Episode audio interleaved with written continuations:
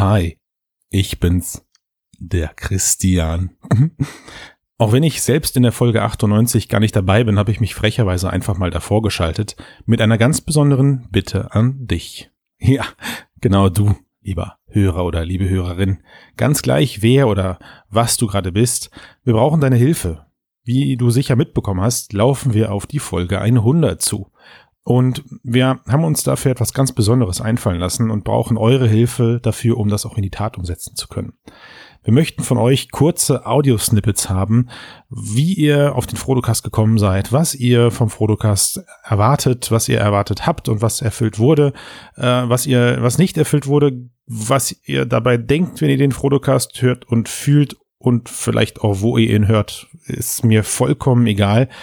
Gebt uns einfach ein paar nette Stimmchen, ähm, nennt ruhig euren Namen und eure Firma, wenn euch das wichtig ist. Wir nehmen uns alles raus, da irgendwie rumzuschnibbeln, wie wir wollen. Das, was wir von euch haben, dürfen wir benutzen. Und schickt das Ganze doch bitte an hallo@frodo.de. Ja, so richtig oldschool. An eine Mailadresse. Ja. Ich wäre ja für eine WhatsApp-Nummer gewesen, aber pff, wer weiß schon, wie das geht mit dieser ganzen DSGVO. Ha. So. Also, ich habe alles, glaube ich, erledigt in der eine Minute, meinen Namen genannt, ne, DSGVO-Witz gemacht. Ja, sollte eigentlich klappen. Ich äh, lass euch mal los auf die 98. Ist natürlich nicht ganz so spannend, wenn ich nicht dabei bin, aber naja, bei der 99 und bei der 100 bin ich wieder am Start. Bis dann und schöne Grüße in die Redaktion an Tobias, Sven, Tomislav und dem großartigen Matthias. Bis dann.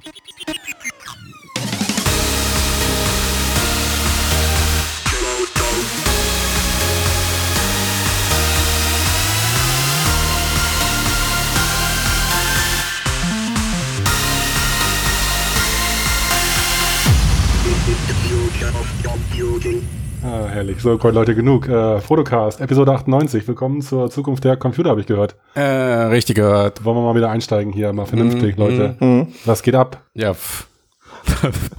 Was, Tobi? Was ist da was los? geht ab? Kommt drauf an. Ja, bitte seid doch nicht so unkoordiniert. Also, Tobias, der Sven ist dabei. Hallo Jo. Sven. Hi. Tobias, Tomislav. Hallo. Hallo zusammen. Ich bin dabei, Matthias. Welche Episode ist das? Äh, Fotocast, Episode 98. 2 bis zur 100. Super, vielen Dank. Dieses Mal tatsächlich die 98. Sorry für letztes Mal. War ich Ja, leicht ich schon in Zukunft des Podcasts. Einmal Vordenker, immer Vordenker. Ja, ja. Da kann man nichts machen. Auf gar keinen Fall. Aber gehen wir jetzt echt wieder in die Vergangenheit zurück? Boah, ey. Ins Hier und Jetzt gehen wir zurück. Aber Ja, was Na ist gut, denn das also, hier und jetzt? Hm? ist das Hier und Jetzt, naja, die, die, die Zukunft. Ähm, wir sind ja hier ein Zukunftspodcast. Die hat die Woche ein bisschen mehr davon, hat Valve gezeigt, indem sie die Knuckles ein bisschen detaillierter gezeigt haben. Die auch Oh, bisschen den Namen so fürchterlich ehrlich. umgebaut aber wurden. Das ist ja hoffentlich nur ein Prototypname, ne? Das ist doch der Kumpel von Sonic, oder? Na gut. Ich denke dabei immer eher an so Schlagringe oder sowas. Ja. Ja, das stimmt. Und das Wort klingt auch nicht schön, aber gut. Knuckles, na gut. Knuckles, sind das Knöchel oder was? Ja, Ja. genau. Genau, Knöchel, also wahrscheinlich eine Anspielung auf das ähm, Finger-Tracking, eins der herausragenden Merkmale dieses Controllers, der jeden Finger trackt und das in bis zu 32 verschiedenen Positionen. Ja, also fast flüssiges Fingertracking. Genau. Wobei hier, ich, naja gut, also in den Demos sieht's recht flüssig aus, ob es dann wirklich so flüssig sich auch anfühlt wie zum Beispiel Leap Motion. Ich sag nicht Magic Leap, Leap Motion. Äh, muss man mal abwarten. Also das ist jetzt der, der neueste Prototyp. Ähm, die nennen das EV2. Mhm. Ich weiß immer noch nicht, wofür das steht. Evolution 2 nehme ich an, oder? Ja. English Version, English Version. Elephant Evolution Version. Und ich glaube, das ist jetzt die dritte Version und so wie es aussieht, äh, langsam nähert sich das Ding der Marktreife. Mhm. Steckt erstmals in einem richtigen Gehäuse, Mhm. ne? also der nicht so irgendwie zusammengeklebt aussieht. Ja. Das alte Teil soll ja immer auseinandergefallen sein. Oh, genau. Also, was wir schon hatten, ist Finger-Tracking. Und das Thema hatten wir ja auch schon mal. Was ich mich frage, ist, müssen wirklich alle fünf Finger getrackt werden? Weil wenn ich mir meine Hand so angucke, was ich so mache, benutze ich hauptsächlich zwei Finger, vielleicht noch den dritten für, für gewisse Symbole. Sven, einfach aufzusprechen. Wieso? ja, aber, aber geht Sven, du es hast geht ja noch tiefer hinab. Aber Nein, aber ist ja so. Also Ja, voll, voll ernst. Aber ich stimme, ich stimme dir zu, Sven. Also Oculus äh, hat es da schon, finde ich, auch ausreichend definiert. Du hast halt äh, Zeigefinger und Daumen und den Rest. So. genau. Und Ja. das Ja, ist aber, aber du musst ja halt bei Oculus auch deine Hand immer noch, das ist ja das Besondere, du Klar, musst ja deine Hand immer noch an diesem, klar. Ähm, Genau, aber das ist für mich der entscheidende Vorteil. am Griff dass man haben. Halt die Mhm. Genau. loslassen kann. Und da kannst du ja die Hand komplett aufmachen. Und in dem Moment, Mhm. wo du die Hand komplett aufmachen kannst, willst du, glaube ich, auch all deine Finger sehen und sie sich einzeln bewegen, unabhängig davon, ähm, so, was du damit machst Ja, oder greifst, einfach nur um diese Handpräsenz zu haben. Weil dann stelle ich mir nämlich super komisch vor, du kannst die komplett aufmachen Mhm. und hast dann aber nur drei Finger, die sich bewegen. Dann hättest du ja das Gefühl, Mhm. dir fehlen zwei Finger. Ja. Ja, ich habe, äh, also ich zeige regelmäßig die Oculus Touch äh, Controller äh, Leuten. Also ich habe auch so Präsentationen hier und ähm, ich zeige immer diese, wie heißt die First Contact, ja, damit die das Mhm. lernen. Und es, es dauert wirklich immer so paar Minuten, bis die herausfinden, okay, welchen Knopf muss ich jetzt drücken, um diese Geste zu machen, zu machen oder die, oder die andere Geste. Also es ist nicht so natürlich, wie, wie es für uns jetzt erscheint, vielleicht Mhm. weil Mhm. wir es schon kennen, ja. Deshalb Ja, vielleicht das- könnte eben dieses äh, Fünf-Finger-Tracking könnte da vielleicht ein ähm, natürlicheres Gefühl geben für, für die Interaktion. Gut, aber es löst ja nicht, aber es löst jetzt ja nicht die Komplexität der Knöpfe, die es noch dazu gibt auf dem Controller. Also Genau. da gibt's ja dieses vertikale Touch. ja, aber das hängt ja von der App ab. Ja, ja, klar, aber ich Ja. finde, also das können wir generell noch diskutieren. Hm, Also einerseits hast du halt fünf Finger, die erkannt werden und du verlagerst dann aller Leap Motion mit der Katzendemo alles, was irgendwie passiert, in virtuelle Knöpfe und virtuelle, in die virtuelle Welt komplett. Ähm, was es dann eigentlich am einfachsten macht für den User, weil dann kannst du ja theoretisch virtuelle Lichtschalter und so alles abbilden, wie es in der Realität wäre. Oder du musst den User wieder anlernen, wie er die vorhandenen Knöpfe bedienen muss, was auf welchem Knopf gemappt ist. Und das ist bei diesen äh, neuen Knuckle-Controller-Versionen auch nicht unbedingt besser. Vielleicht hast du dann auf dem großen Touchfeld, auf dem rechten oder wo das ist, hast du links und rechts noch so einen extra Knopf Mhm. und dann links wieder andere, noch so Ja, einen ja. Analogstick und so. Und das finde ich schon auch wieder ein bisschen, Aber warum? Also ich meine, du, du könntest doch jetzt, äh, korrigier mich, vielleicht kapier es nicht richtig, aber du kannst doch mit diesem Controller Apps für natürliches Handtracking, für natürliche Handinteraktion entwickeln und zwar vollständig. ja. Du könntest also eine Umgebung machen, die du bedienst wie die Realität, einfach ganz normal mit deinen Händen und lässt alle Knöpfe weg. Also den Lichtschalter drückst du halt einfach mit deinem Finger oder ähm, die Tasten drückst du auch mit deinen Händen oder greifst einen Gegenstand einfach, so wie in echt. oder? Aber wenn du einen echten Mhm. Lichtschalter drückst, Schon. überleg dir mal, wie du die Hand hältst. Weißt du, ich ich hau meine? einfach mit der Faust drauf meistens. Bam. nee, aber und, und ich meine, das hast du ja bei Oculus auch. Du hebst quasi den Zeigefinger an und drückst auf den Schalter und es funktioniert. Dieses Interface hast du ja schon. Ja, ich will aber gerne mit Also- dem kleinen Finger drücken, Sven. Außerdem will ich mir auch meinen kleinen Finger an meinen Mundwinkel legen können, um Oh, äh, diabolisch zu wirken. Ja, also wie gesagt, also ich, es ist okay, du hast recht, es ist natürlich für die Immersion gut, die ganze Hand zu sehen. Ob es dann wirklich auch von der Funktionalität einen Vorteil bringt, da bin ich mir noch relativ unsicher. Also Immersion gebe ich ja vollkommen recht. Funktionalität, schauen wir mal. Nö, glaube ich auch nicht. Aber also ich meine, das Control der Controller an sich ist ja au- auch ein, ziemlich anderes Device, einfach weil es an die Hand so fest, ge, äh, ähm, wie sagt man, Geklemmt wird. ja, Mhm. so dass du die Hand halt komplett auf und zu machen kannst. Sven, Genau, du kannst also vielleicht, richtig- Auch was Ne? werfen kannst oder so richtig, also mit Greifen, Wurfbewegungen wieder loslassen, Mhm. wo du ja Mhm. die Touch-Controller einfach äh, irgendwo gegenschmeißen würdest. Mhm. Ja das Also insofern, das stimmt schon, Matthias. Also ich finde auch, das ist auf jeden Fall der wichtigste Vorteil, dass du, also wie in dieser Moon Dust Demo oder wie heißt die, Mhm. ähm, zu sehen ist, wo man da auf dem Mond ist, auf der Oberfläche und mit den Steinen werfen kann. Äh, also ist ja ein ganz naheliegendes Beispiel, aber das ist echt super. Das macht, glaube ich, echt viel aus, dass man, also ein naheliegendes Beispiel, dass man mit Steinen wirft Ja. im Feuer, klar. Auf dem Mond. nee, aber das, genau. Nee, aber das ist ja auf jeden Fall echt, äh, echt spitze und dann, man muss ja als Entwickler eigentlich nicht die Knöpfe benutzen, wenn man es Ja. nicht will, so. Aber Ja, es ich ist halt glaub, auch das wird auch so sein. Also so die Knöpfe sind dann ja. ex für die Games und dann, ich kann mir vorstellen, so in Trainingsszenarien oder so wird halt hauptsächlich diese Hand- und Fingerbewegung benutzt. Und ich finde den Ansatz eigentlich auch ziemlich geil, weil ich finde, das ist eine konsequente Weiterentwicklung von diesem Hybrid-Interface äh, von Oculus Touch. Also, dass du sowohl deine normale Hand hast, Hm. aber auch den Controller als Ja, Multifunktionswerkzeug. Ja. Ja, das kommt Ja, da beides stimmt. zusammen und deswegen glaube ich, ist es, könnte es sogar langfristig der überlegene Ansatz sein im Vergleich zu ähm, reinem Fingertracking. Mhm. Hm, Ja, stimmt. Bin ich mal gespannt. Man Ähm, sieht ja diese interessante Evolution, ja, jetzt bei Oculus zuerst mit dem Gamepad, Dann Oculus Touch, das die beiden Konzepte verbinden möchte, also mit Finger-Tracking und Gamepad. Und jetzt geht's wie noch einen Schritt weiter. Mhm. Ja, voll, volles Finger-Tracking und Gamepad-Funktionalität. Genau, was man vielleicht Hm. zum Gamepad noch sagen muss, sie haben die Touchflächen entfernt, also sie haben es jetzt bei zwei Controllern versucht, mit hauptsächlich Touchflächen zur Fortbewegung und haben jetzt auch einen Analogstick wohl mit drin, Mhm. was ich, also wenn ich jetzt die Vive-Stäbe vergleiche mit dem Touch-Controller, ist definitiv der Analogstick zur Fortbewegung ein großer Vorteil. Also das finde ich besser als jetzt mit diesen ähm, Touchpads da rumzudrücken. Ich weiß nicht, wie ihr das seht, aber finde ich Ja, eine also gute ich, ich Entscheidung. finde Geht ich find die. Vive-Stäbe, die finde ich äh, dermaßen veraltet und, und hässlich Mhm. und auch unfunktional. Ähm, das hätte so Bist nicht aber sehr können. streng. Ja, nee, ist einfach so, so äh, ich nehme die auch nicht mehr gerne in die Hand, ja. Und da, der eine Entwickler hat ja auch gesagt, dass, ähm, dass eigentlich dieses, ähm, dieses Touchpad, dieses Trackpad wurde vor allem für Wischgesten benutzt Mhm. und nicht um diese, um diese ganze große Fläche auszunutzen, ja. Mhm. Klar, Das also haben im die Endeffekt belegst du es wie, Ja. wie ein Joystick oder wie ein, wie Ja, ein, ja.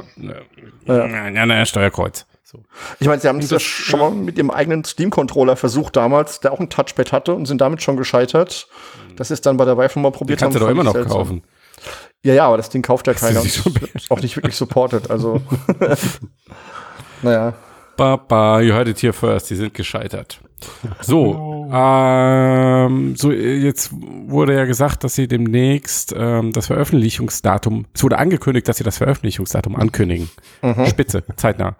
Jetzt mal ehrlich, was, was, wa- was für eine Marktstrategie können die für das Ding äh, wählen? Ich habe irgendwie, fehlt mir noch so richtig die Vorstellungskraft. Euch auch, offenbar. Ja, also- Gut, ich mach mal Vorschläge. Also, ne, weil HTC könnte anfangen, das Ding mit reinzupacken. Mhm. Sie können es einzeln verkaufen, werden sie wahrscheinlich sowieso tun, weil es gibt ja potenziell die ganzen äh, ähm, Vive-Besitzer schon, die vielleicht upgraden wollen. Und dann Mhm. könnten Mhm. sie natürlich noch eine komplett neue Brille auf den Markt bringen, wo Mhm. das Teil dabei liegt, also irgendwas mit LG. Das sind so die Mhm. drei Möglichkeiten. Ähm, Ja. Und sie müssen natürlich die Software irgendwie bringen, ne? Also, ja. Und das müssen Oder sie, glaube ich, das müssen sie im Nintendo-Stil selbst machen. Also, Mhm. das Ding ist, erstmal, du fragmentierst den Markt damit ja. Sprich, Total, Ähm, ja. auf, also auf der Plattform, auf Steam, das Entwickler, die das Spiele sowohl für den alten Vive-Controller als auch für den neuen optimieren, halte ich jetzt nicht für sehr wahrscheinlich, weil wenn du das Ding frei verkaufst, ist es wahrscheinlich so teuer, dass es nur ein, ein Bruchteil der Leute kauft. Klar, für so Messen und so, so Spezialanwendungen, so Businessbereich, äh, werden Leute das nutzen, klar, aber ich glaube, für den Massenmarkt ist das Wobei, ja, Fragmentierung. Massenmarkt VR, hallo. Das, also, Ja, aber du, ähm, wa- wa- was wir noch dringend dazu sagen sollten, ist, sie haben ja auch eine neue Programmierschnittstelle angekündigt, nämlich ähm, Ske Skeletal Input, Mhm. die genau dieses Problem, was du da beschreibst, Sven, adressieren soll, dass ähm, der Übergang zwischen den einzelnen Eingabegeräten, also Vive-Stab, Oculus Touch, ähm, Knuckles, also kein Fingertracking, bisschen Fingertracking, volles Fingertracking, sehr einfach ermöglichen soll. Mhm. Und du hast dann da auch vorgefertigte Animationssysteme drin und ähm, zum Beispiel virtuelle Hände, ja. die Entwickler dann einbauen können.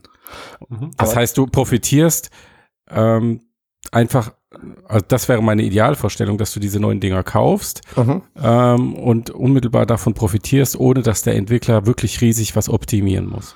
Ja, ja. Mhm. Aber du hast doch Mechaniken auch in- in- in, Spielen, die darauf ausgelegt sind, dass du eben kein Fingertracking hast.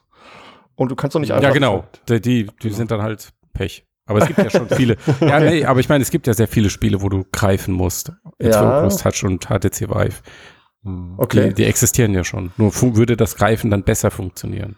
Da bin ich gespannt. Tobi, ich Das wäre unterbreche halt, dich immer das so. wär halt super, wenn, wenn die ähm, direkt so einen automatischen Fallback anbieten könnten, wenn man halt keine Knuckles hat. Also der Entwickler entwickelt primär für die So Knuckles verstehe ich dieses Skeletal Input. Ja, Mhm, genau.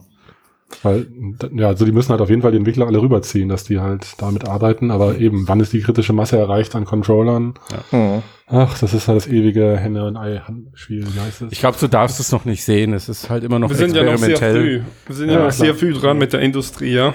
Ja. Naja, das stimmt schon. Ich meine, ich kenne jetzt auch mh, wenige, also ich kenne mehr Leute, die eine Rift zu Hause haben, so als äh, Spielkonsole, als eine Vive. Also ja. Hm. das ist halt schon auch irgendwie das klobigere Ding. Die Controller sind nicht so sexy und so. Also das ist auf jeden Fall bei der Rift noch auf jeden Fall eleganter gelöst. Und wenn jetzt nach und nach Also HTC Danach kommt aber nicht gut weg hier heute. Naja, Ja, stimmt. Was ist los mit euch?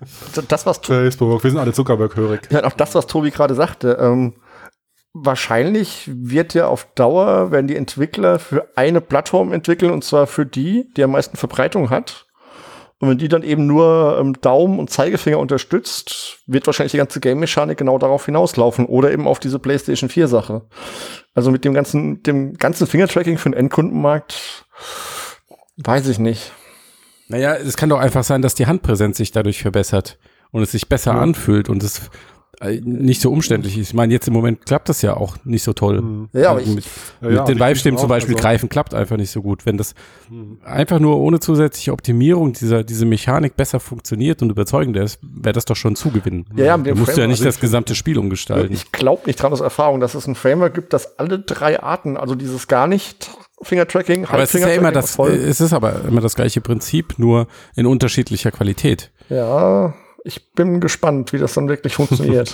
ich bin da Ja, man skeptisch. weiß es letztlich nicht. Ja. Aber ich finde schon auch, Matthias, also gerade jetzt, also auch wenn da vielleicht keine Funktionalität hinter einem kleinen Finger steckt oder so für die Anwendung, lohnt es sich natürlich so. Der Avatar, dass der fünf Finger hat und die einzeln bewegen kann und die erkannt werden. Also wenn ich in Allspace war mit der Leap Motion drauf, Hm. das ist auf jeden Fall viel lustiger. Und wenn du halt nur jemanden einen. Vogel zeigst oder sonst was. Was Also, ist, äh, was ist zum Beispiel mit äh, Instrumenten? Ja, Ui, virtuell Flöte spielen. das wäre das wäre jetzt zum Beispiel was.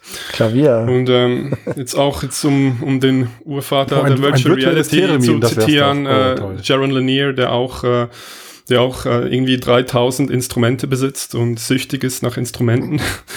Da hat ja auch gesagt, dass äh, die Hände extrem wichtiges Interface sind und von daher begrüße ich das eigentlich, dass man hier noch ähm, mehr Komplexität zulässt, auch auf Seiten der Mhm. Hardware. Mhm. Gut, also was haben wir gesagt? Kommt Ende des Jahres, kostet 80 Euro und ist mit HTC Vive beigepackt. Okay. ähm, Ich freu mich übrigens noch ein anderer Controller, Magic Leap, hat seine, hat seinen Control Controller. Er heißt Control. Ja? Äh, zur äh, FCC-Freigabe gegeben. Ja. Und ist sogar schon freigegeben. Mhm. Ähm, und die Geheimhaltungsdokumente sind auf ein halbes Jahr datiert. Das heißt, theoretisch würde das bedeuten, dass das Mhm. Teil vor Mitte Dezember auf den Markt kommt. Nur mal so. Ach so, und, der- und, und der, der Sexstoff-Controller soll mit Magneten funktionieren. Da bin ich ja mal sehr Oh gespannt. Wir sind ja immer davon ausgegangen, hier äh, Kameratracking, äh, so wie bei Windows VR, aber es sind offenbar Magnet. Vielleicht haben sie auch einen kombinierten Ansatz oder so, man weiß es nicht. Magnete. Aber Ja. da brauchst du eine Base Stem. Station dafür, oder? Ja, keine Ahnung. Vielleicht Ja, angeblich ja nicht. Also es gibt ja Ja. von STEM gibt es dieses System, das noch nicht immer noch nicht rausgekommen ist, dieses Kickstarter-Projekt. Okay, siehst du? Ja. Vielleicht ist das die weiß, Parallele braucht- zu Magic Leap. Braucht das eine, eine Base Station, ja. Hm. So als Referenzpunkt für, für die Magnete, ja. Hm. Also Mhm. für das Tracking meine ich. Okay, dann ähm, Hardware fertig, machen wir ein bisschen, bisschen Software. Wir haben es mal geschafft, wirklich uns alle was anzugucken. Mhm. Das heißt, wir sprechen jetzt alle gleich informiert über die gleiche Sache. Und zwar Anne Frank VR. Mhm. Also das ist ähm, eine App, die wurde von Oculus äh, finanziert und ähm, da besucht man das Anne Frank Haus, also nicht das Museum, sondern das Hinterhaus, äh, wo ähm, Anne Frank mit, äh, mit der Familie sich versteckt hielt während äh, des Zweiten Weltkriegs. Und äh, dann klickt man sich durch die einzelnen Räume durch. Also das sind 360 Grad Renderings. Es sind keine begehbaren Räume in dem Sinn, dass man hier durch den Raum gehen kann, was wahrscheinlich daran liegt, dass es für die mobilen Plattformen optimiert ist, die das dann auch stemmen können rechnerisch. Mhm. Ja, und dann äh, geht man, springt man von Raum zu Raum und hört Ausschnitte aus den Tagebüchern und lernt so die Umgebung kennen, ja, und den Aufbau dieses, äh, dieses Hinterhauses, das Mhm. sich auf vier Stockwerke erstreckt. Genau. Ja, ich, wie fandet ihr es? Ich, also ich sage einfach mal, mich hat das äh, wirklich berührt, muss ich sagen. Also ist, die Geschichte ist ja bekannt Mhm. und klar, auch wenn man das liest oder so, ähm, äh, kommt einem das nahe, aber diese Kombination aus dem Gefühl, wirklich in dem Raum zu stehen, in dem man ja so in echt auch gar nicht mehr stehen könnte, selbst wenn man hingeht, die Räume sind ja leer. Das Ja. ist ja nachempfunden, ne? Mhm. Ähm, und äh, also das so zu erleben und dann gleichzeitig einfach nur diese Tagebuch-Ausschnitte zu hören, das habe ich als extrem wirkungsvoll Ja. empfunden. Auch gerade diese Enge dazu Hm. sehen, zu erleben. Und wenn man dann überlegt, wie lange die Menschen leben mussten unter diesen Umständen, nur um am Ende ähm, doch noch gefunden zu werden. Ähm, das, das war, also es hat da diese, diese Grausamkeit, diese Sinnlosigkeit irgendwie wirklich nochmal sehr, sehr intensiv vor Augen geführt. Mhm. Ja, also kann ich mich auch nur anschließen. Also mich hat das auch gepackt. Und ich finde es auch technisch, ist natürlich limitiert, wie schon gesagt, ist für mobile Plattformen. Aber es tut dem keinen Abbruch. Also ich finde auch, die sind echt gut gemacht, so. Die Auszüge vom, vom Tagebuch, die sie gewählt haben, äh, fand ich auch gut und, und also Stimmungs, also ja, also ist schwierig, aber stimmungsvoll, also gut. Atmosphärisch, ähm, ja. Atmosphärisch gemacht, das wurde schon klaustrophobisch und ich hatte erst gedacht so, im ersten Moment so, naja, irgendwie könnte noch ein bisschen mehr passieren als so ein bisschen so Lichtgeflirre, so, was sie immerhin eingebaut haben. Das hat auf jeden Fall auch für ein bisschen Dynamik gesorgt. So, aber dann habe ich mir auch gedacht, so eigentlich umso krasser, wenn halt wirklich die Räume wirklich leer sind. So. Und äh, warum? Ja, die wurden ja alle deportiert. Mhm. Also es passt natürlich Ja, auch so, genau. dass man da alleine überbleibt. Sonst Man könnte sagen, es, es fängt genau den Moment äh, ein ähm, nach der Verhaftung. Mhm, genau, ja. kurz Es ist danach, niemand mehr da, weil spooky. sonst ist Mhm. immer, die Räume waren immer gefüllt, ja. Die waren Ja. immer anwesend, die waren nie draußen. Und Genau. jetzt ähm, fängt, es, fängt es genau dort an und, und fängt diesen Augenblick ein, äh, wo die Leute weg sind, ja. hm, hm. Ja. ja, das fand ich auch krass.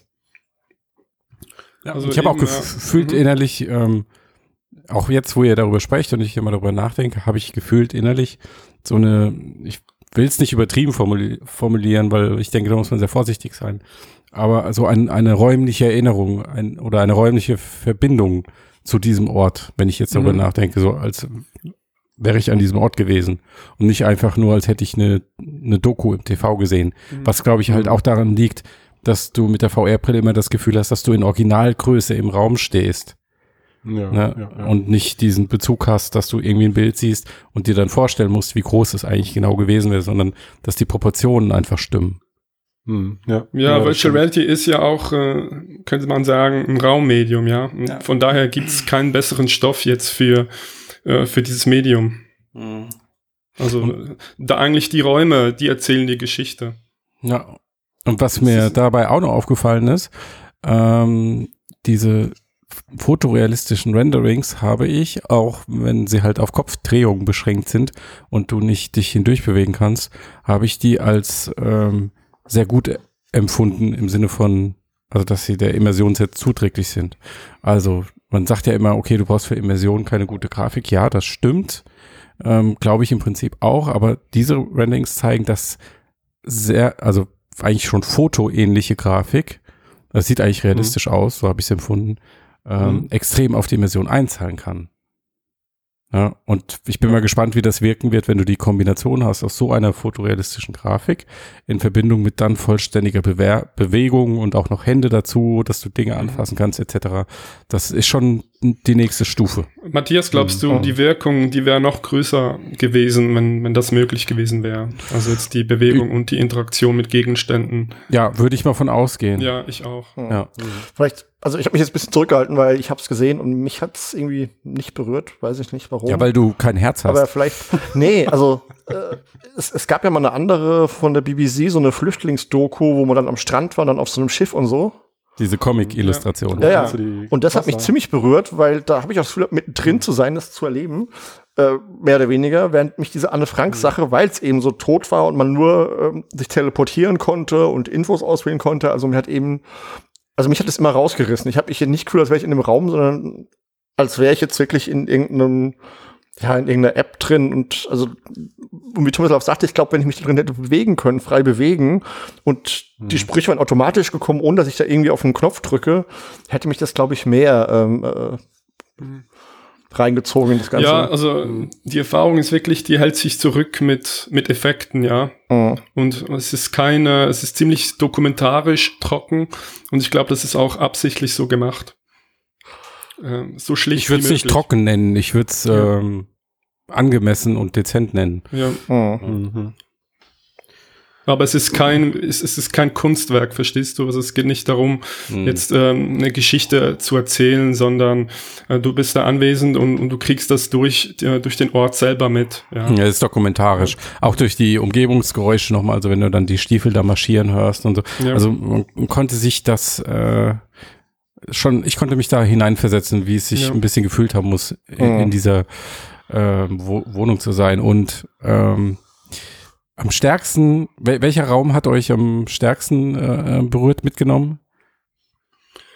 Ich würde sagen, äh, der Raum von, äh, von dem Mädchen, ja.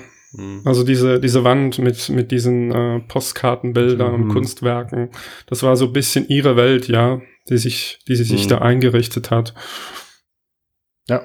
Also ich fand die, Und, ja. Erzähl ruhig. ja, dann war noch ähm, der folgende Raum oder der übernächste, wo sie mit dem, ähm, mit dem äh, jungen Mann, Peter van Pels hieß der, glaube ich. Ja. Ähm, hast es, hattest du die gemeint? Also ich, ich fand die auch noch sehr berührend, ja. Weil die hatten sich ja dann auch geküsst, die hatten hier Mhm. ähm, ein, ein Verhältnis gehabt und, und das hatte ich auch noch äh, schön gefunden, wie sie da unter dieser, ähm, unter dieser Stiege da gesessen haben und, und diese Kreuzworträtsel ausgefüllt haben. Ja, du weißt, welche Szene wahrscheinlich.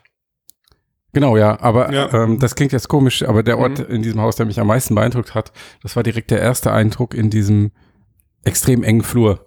Ja, ja. Das war einfach, also, weil da, da, da, hat, da hat man, war die Enge mit am nächsten irgendwie.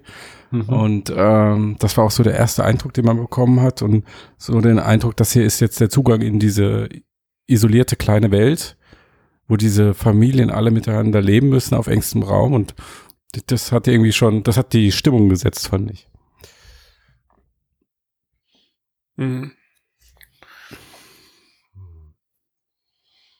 Okay, dann sind wir mit diesem Thema wohl durch. Ja, ich, ich überlege auch gerade. Also, Also, wir können, wir können nochmal, aus- ja, Nee, nee, ich dachte jetzt auch nochmal, also ich finde auch, man könnte es natürlich noch ausbauen, wenn man mehr Interaktion hat und vielleicht wirklich so selber ein Foto von der Wand nehmen kann und dann entsprechend da eine, eine Story zu erzählt wird, wenn sie hinterlegt ist und so. Da kann man sicherlich noch mehr machen, aber ich fand es auf jeden Fall auch sehr gut. Ich überlege gerade, wie wir da den Bogen schlagen zu, ähm, zu dem größeren Thema. Das ist jetzt Wir können eine ja- Anwendung, die, ja, wo jetzt drei von vier sagen, die hat uns berührt oder sehr gepackt. ja, gut, und Ja. einer ist herzlos. Ist ein Stein, hat ein Stein, ja, was soll's. nee, genau, aber wie, was könnte das bedeuten? Also, wenn es so gut funktioniert, so, kriegen wir da jetzt mehr virtuelle Museen äh, zu sehen in Zukunft? Ja, wäre wünschenswert. Ich finde, Ja. das ist äh, ein super spannendes Anwendungsszenario. Äh, ich finde es auch entspannt, das zu erleben und ähm, ich finde, das ist ein Luxus, den VR bietet, dass man mal so für Mhm. 15, 20, 30 Minuten gefühlt an einem anderen Ort sein kann, Ja. ohne großen Reiseaufwand. Das ist Ja. einfach ein Impuls fürs Gehirn. Der funktioniert auch nach Feierabend noch und ähm, Hm. finde ich, kann auch spannender sein, als einfach mal nur vom Fernseher zu hocken und ja, finde ich gut. Also ich denke, Ja. es hat auf jeden Fall seinen Platz in Museen und äh, die Idee gab es ja schon seit es VR gab. Also beim zu DK2 Zeiten gab es so ein Experience, wo man in Dresden während des Bombenangriffs war oder äh, wie heißt der Ort, wo der Vulkan ausgebrochen ist? Pompeii? Oder Pompeii, genau, wo man dann Ja. auch war zu der Zeit, als dieser Vulkan da ausgebrochen ist. Also die Idee ist im Raum und ich finde, sie passt auch super zu VR. Ähm, wie man es jetzt gestaltet, kann man dann unterschiedlich sehen, aber ähm, es ist auf jeden Fall eine Sache, die VR sehr gut kann, jemanden in Situationen reinversetzen und das auch nutzen, um Leuten was näher und beizubringen und äh, ja, einfach die Vergangenheit Das wieder wäre zum zu. Beispiel für, für Schulklassen oder so wäre das auch interessant. Mhm. Was meint ihr? Also als Ergänzung Ja, vielleicht super, zur ja. Lektüre. Da, Das genau, Tagebuch. da ist, ist halt wieder dieses socially awkward, äh, 20 Kinder mit VR-Brille auf dem Kopf. Aber ähm, von der Wirkung her definitiv, ja. Ja, ja. Ja, ja, würde ich auch sofort einführen. Das wäre eine sinnvolle Ergänzung zur Mhm. Lektüre des Tagebuchs. Mhm. Ja, ich glaube, dass gerade wenn man das am Anfang macht, kann das so einen persönlichen Bezug herstellen.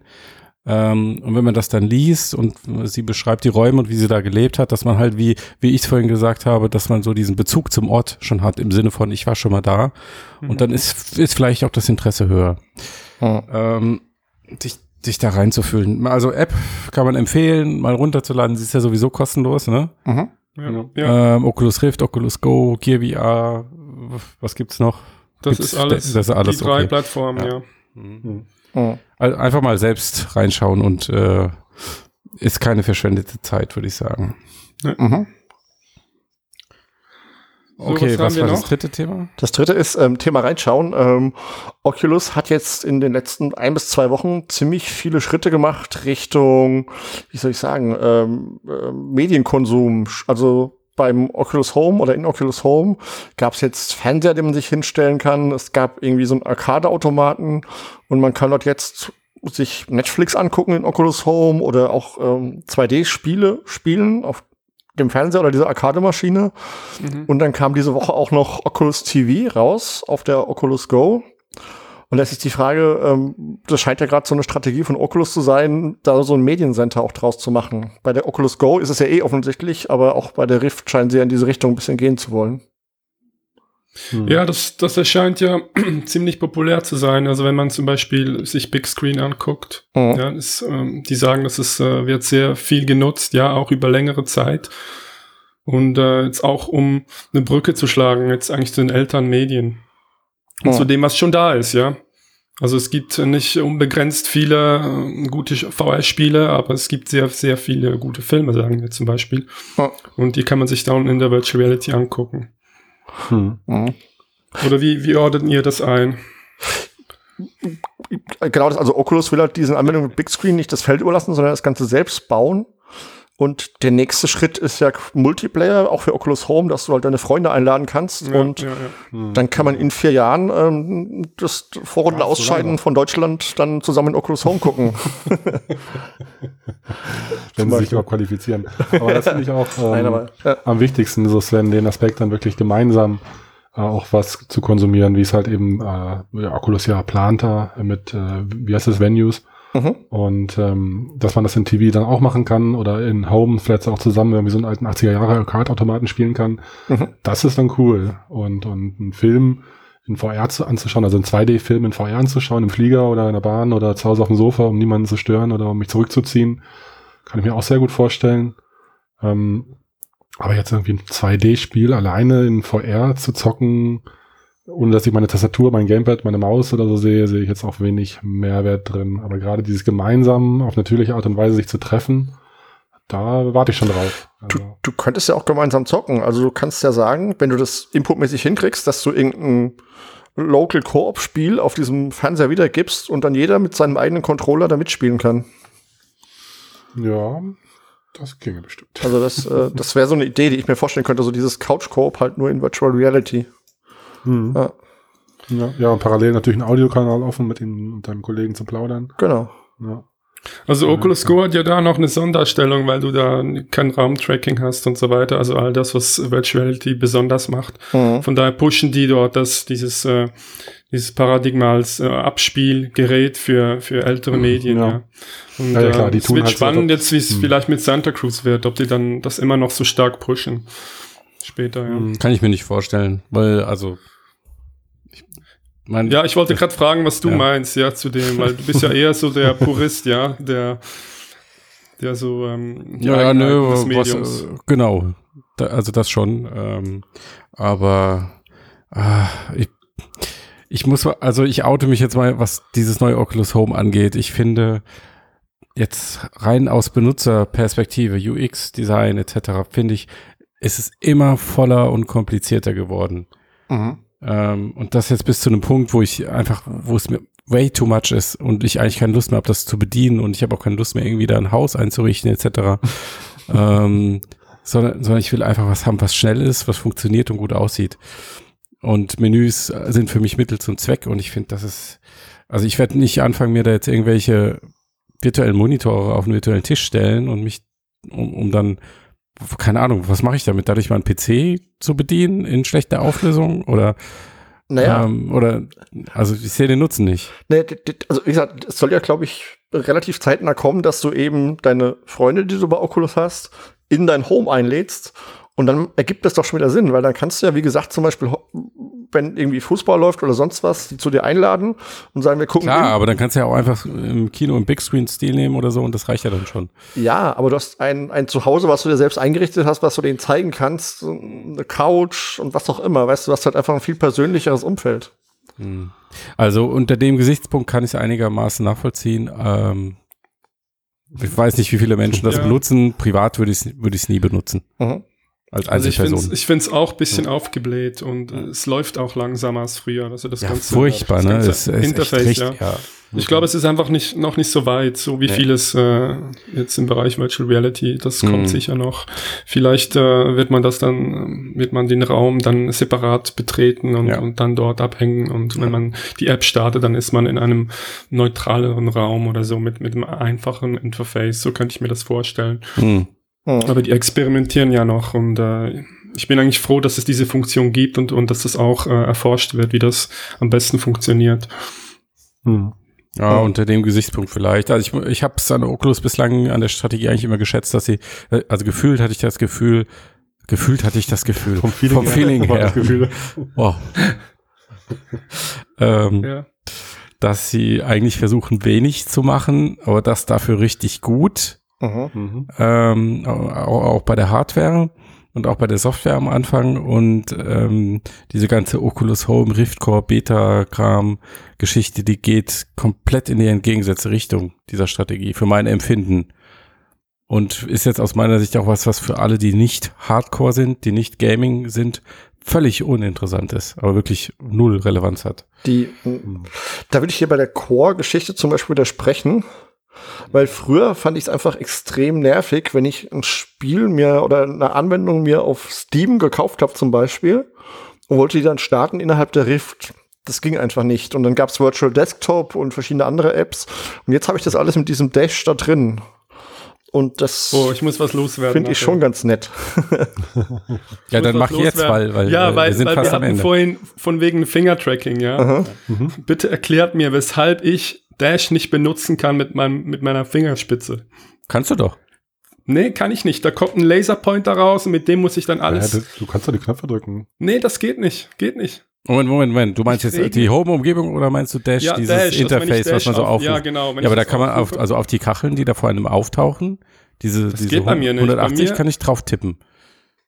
Okay, Ja, also aber bei mir es Finger. Finger rausstrecken, drauf tippen. Vielleicht musst du den Finger ausstrecken, vielleicht steckst du nicht aus. Doch, mache ich. Und die anderen Ich, ich geschlossen. habe mich so Naja. aufgeregt. Keine Ahnung. Und wie ist es mit der Lautstärke? Da geht das nicht, oder? Doch, die Lautstärke kannst du ganz rechts unten über dieses Ja, ja, Settings. ja, ja, aber das geht nicht mit dem, das geht so. nicht mit der Fingerspitze. Finger. Also bei mir, soweit ich weiß, ich reg mich jedes Mal auf, geht's nicht, ohne, geht's nicht ohne, es geht's nicht mit, mit der Fingerspitze und ich verstehe das einfach nicht. Aber egal, ja. Ja. Alles zurückschicken. Kleiner Rant von mir. Kleiner. Moment. Nee, aber also, also für mich ist, ich finde dieses Dash, ich kann es eine Zeit lang konnte ich es nicht benutzen, weil ich einen Bug hatte, dieses, wo man einen schwarzen Screen hatte, musste zurück zum alten Oculus Home. Und für mich ist das Dash definitiv ein Gewinn. Ob es jetzt Home selbst ist, dieses äh, eigene äh, Environment, was ich da hab, okay, das finde ich jetzt auch nicht so sinnvoll, aber Dash zumindest mit den ganzen Fenstern, die ich da aufmachen kann und so, also quasi Virtual Desktop in jetzt in der ähm, Rift-Umgebung Ja, selbst, genau. Ja. finde ich einen ziemlichen äh, ja. ziemlich gute Entwicklung. Ja, also mir gefällt das auch. Also ich meine, ich nutze das jetzt nicht, um zu programmieren oder um irgendwie zu surfen im 2D-Browser-Fenster oder so, aber ich kann es mir gut vorstellen, wenn die Auflösung gut genug ist und man dann sich quasi zu Hause an den Rechner setzt, indem man die Brille aufzieht. Aber es ist halt noch ein paar Jahre weg, so. Aber why not? Ja. Ja, du kannst ja auf dem Desktop, wenn du mal schnell sag mal, im Spiel bist, kommst nicht weiter, kannst du trotzdem den Desktop aufmachen und mal schnell Mhm. mit dir ein YouTube wieder angucken mit einem Tipp, wie es jetzt weitergehen könnte, zum Beispiel. Innerhalb der Ja, Brille. klar.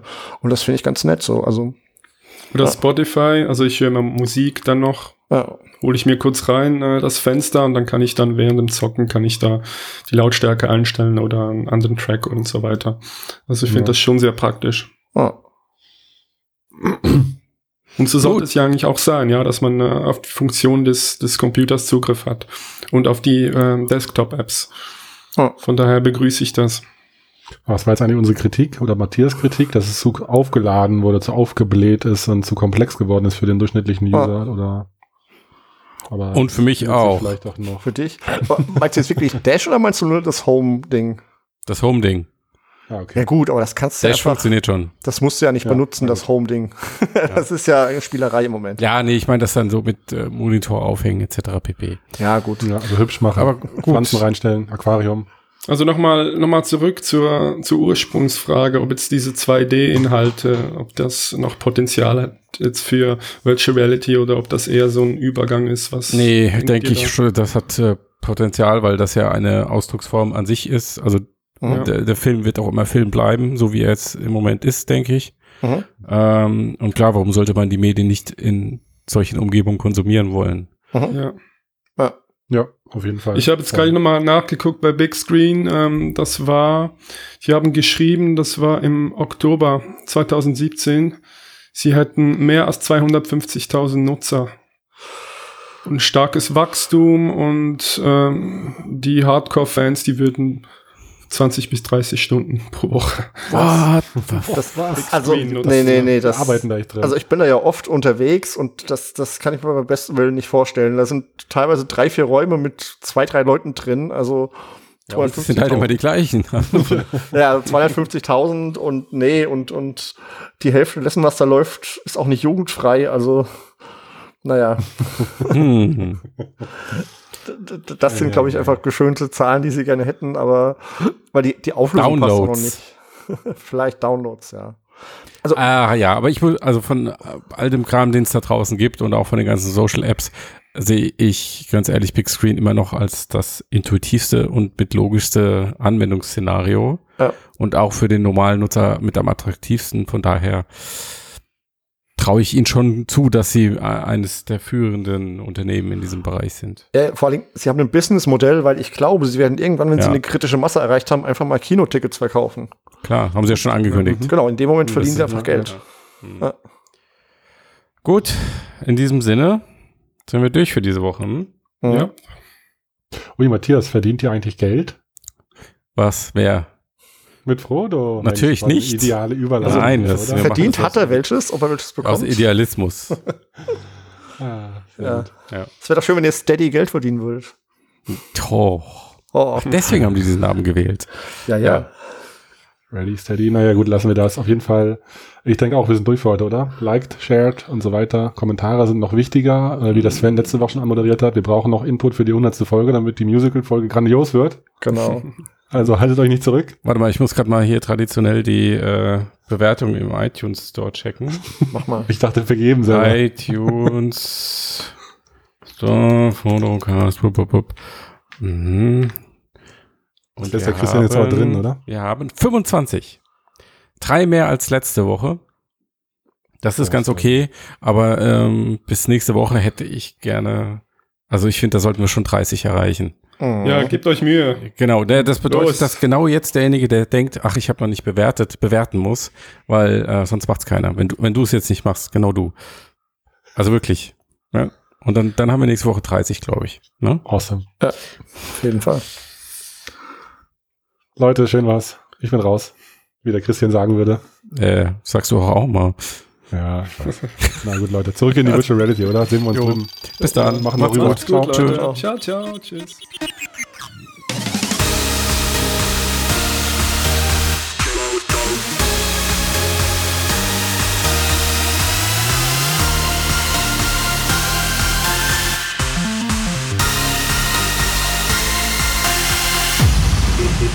Stop computing.